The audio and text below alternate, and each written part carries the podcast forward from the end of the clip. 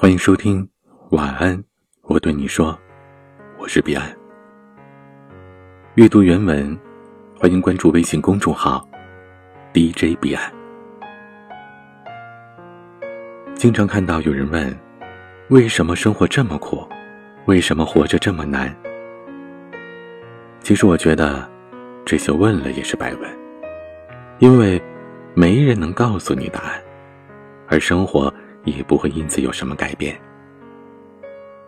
但我也明白，其实这其中有很多人都知道生活的道理，他们只是想发泄一下情绪，只是想要有人能安慰他们，给予他们支持和鼓励，好让自己依然能有一个笑脸去面对明天。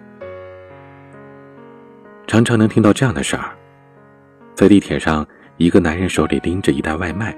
累得低着头就睡着了，而就在五六分钟之前，也是这个男人在跟母亲通电话，说他正在旅游吃大餐，让母亲注意身体，不要总是惦记他。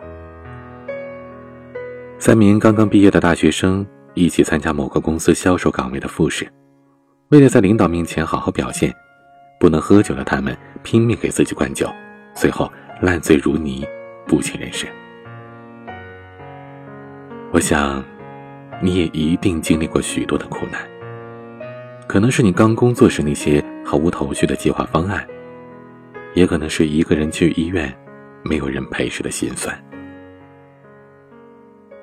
生活当中的苦难也许真的很多，但如果说有一百种苦难，那就一定有一百零一个让我们将之克服的理由。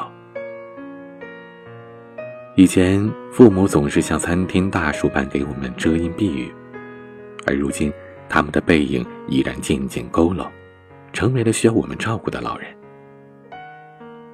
而生活当中，有的也不仅仅是苟且，还有诗和远方。虽然距离很远，但也不是遥不可及。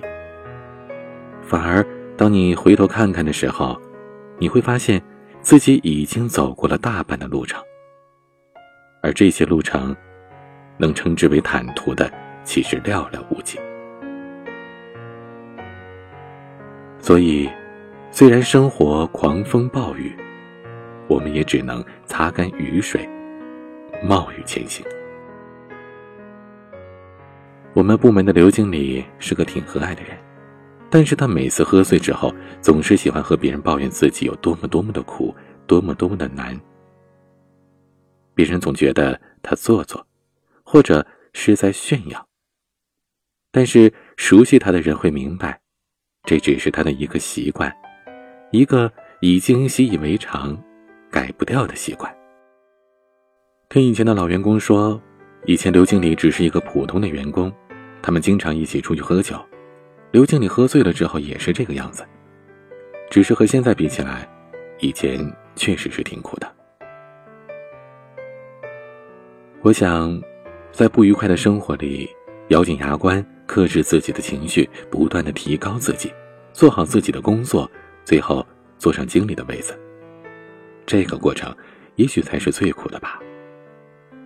然而，这又是我们很多人都要面对的苦。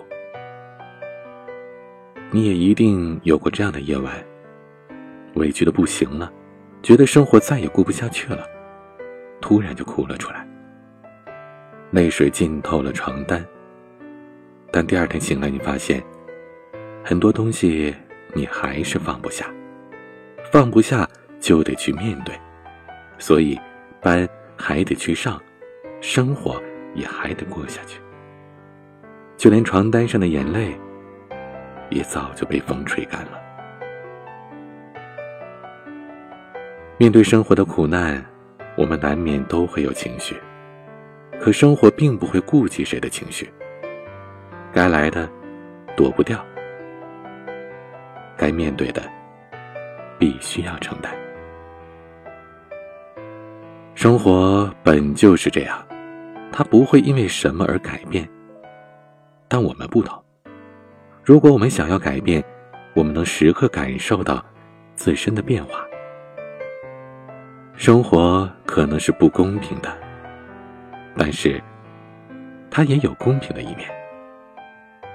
它的不公平，我们无力去反抗；但它的公平，我们却可以紧紧的抓住。与其抱怨，不如拼命努力。毕竟，我们都想让未来成为我们理想中的模样。电影《千与千寻》当中有这样一句话：“不管前方的路有多苦，只要走的方向正确，不管多么崎岖不平，都比站在原地更接近幸福。”在经历了生活的暴风雨之后，向你靠近的不仅仅是目的地，还有那个你理想当中的自己。每一次的苦难，不仅是对你的挑战。也是对你自身一点点的淬炼。以前毫无头绪的工作，现在你已经能熟练掌握了。去医院的时候，你终于不是一个人了。虽然生活还是很艰苦，但总算也是有点进步了。人生没有白走的路，就算走的再怎么艰难。每一步也都算数，路也不会没有尽头，就算再怎么远，也有走到头的一天。所以，再坚持一下吧，都走了这么远了，也没有道理放弃啊。都走了这么远了，路的尽头也就要到了。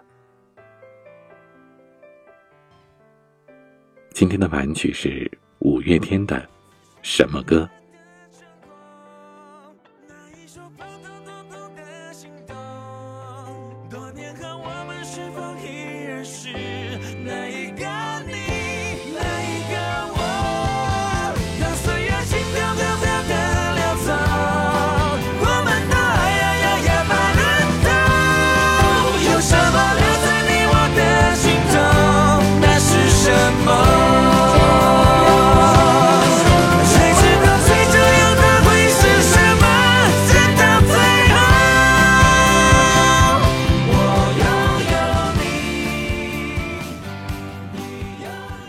欢迎添加微信群，添加管理员的微信，拼音彼岸家族的全拼。